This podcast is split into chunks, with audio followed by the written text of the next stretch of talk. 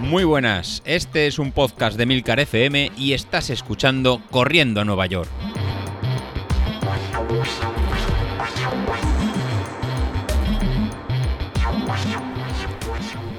Muy buenos días, ¿qué tal? Soy José Luis. ¿Qué? ¿Cómo lleva la semana después del confinamiento? Ya hemos empezado todos a hacer deporte, hemos empezado a salir a la calle a correr y hemos arrancado el proyecto Entrenando a Nueva York.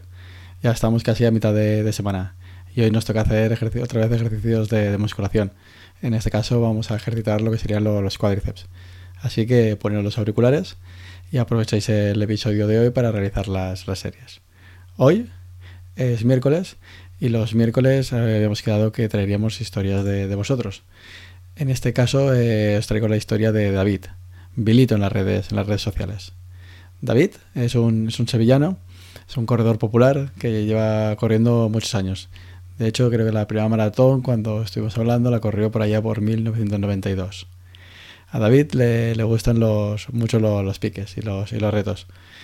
Tanto es, es, así que hace muchos meses, ya bastantes meses, en, en octubre, contactó conmigo a través de, Telegram para, para hablar del entrenamiento que estaba realizando David, David Isasi en este, en este caso, cuando se estaba preparando para la, para la Beovia y a duras penas era capaz de correr los 15, los 15 kilómetros sin, sin, cansarse o tener que, parar. En ese momento fue cuando aparecí, aparecí yo y le comenté a, a David de entrenar de una forma distinta, de cambiar las pulsaciones que estaba realizando por otra metodología y sobre todo cambiar los días de entrenamiento. Hacer menos días y centrarnos solo en tres días haciendo entrenamientos de, calidad. Hacer un día series, un día tirada más, mucho más larga y luego un trabajo eh, muy grande de entrenamiento cruzado con eh, mucha bicicleta y entrenamiento de, fuerza. En ese momento, eh, Bilito me dijo que, no, que no sería capaz de conseguir que, que David corriera y mucho menos en correr por debajo de, de cuatro horas la, la maratón. Que, que, me, que, me, olvidara que no, que no sería capaz. En ese punto, la verdad que también soy, me gustan los retos y soy bastante cabezón y dije que, que, sí, que sí me hacía caso y íbamos eh, poco a poco. Al final llegaríamos a la, la maratón para, para, poder hacerlo sin, sin problemas. Y a las pocas semanas empezamos a tener eh, resultados. David era capaz de, correr todas las semanas, todos los fines de semana, más de 21, más de 21 kilómetros. La verdad que estábamos haciendo en tiradas de 24 y 27 kilómetros, cuando un mes antes era, era incapaz de, hacer esas distancias. Con lo cual la metodología que estábamos llevando eh, funcionaba, cosa que él no, no, no, se creía. El mensaje será que nada, que no, que no aguantaría, que se, que se iba a romper y, que, y que no seríamos capaces de llegar y la verdad que, llegábamos, la verdad que llegábamos y llegábamos al maratón bien. Al final, por, por unos motivos o, por otros, por motivos familiares, no hemos podido llegar al, al objetivo del maratón, pero la verdad que el trabajo está, está hecho. ¿Y en qué ha derivado todo esto? Bueno, pues todo esto ha, derivado en, en, una nueva aventura, bueno, más bien una aventura, yo diría que sería un, pico, un, pico, un pique, un pique sano, un pico sano entre, entre él, entre, entre Bilito el hater de, los vatios, y, yo, como, como, me dice el. Yo que confío en esta metodología, el tío de los vatios. Tanto, tanto es así que, este punto ha llegado a que, ha creado un blog donde quiere narrar su, evolución en el tema de los entrenamientos. Él, que está acostumbrado a entrenar por, por pulsaciones, por sensaciones y sin mirar tanto el reloj, lo he convencido para que empiece a entrenar de una forma más, más racional, midiéndose. Midiéndose y que sea capaz de conocer mucho mejor su, su cuerpo el y saber el esfuerzo que, puede realizar y, el, y la intensidad que puede, que puede generar. Pues bueno, pues para, para esto, para la vuelta del confinamiento, se ha propuesto en tres objetivos. Un objetivo, bajar de, bajar de peso, bajar de, 90 kilos, hacer un 10.000 en, en, por debajo de 40 minutos y luego volver a la maratón para hacer una marca, una marca personal. Y ahora mismo lo tenemos realmente complicado.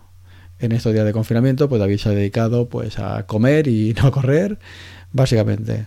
Y partimos de 95, 95 kilazos. Y este fin, fin de semana, como buen corredor eh, popular llevado por, sensaciones y por ganas de salir, pues salió y hizo en 10 kilómetros.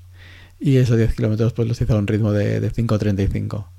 Con lo cual estamos muy, muy, muy lejos tanto del objetivo de, peso como del objetivo de, de, tiempo. Pero bueno, he aceptado el, el reto como acepté con, con David y lo vamos a tener que convencer. Entonces, entre, entre todos, os iré contando aquí un par de semanas y meses cómo lo, cómo lo íbamos.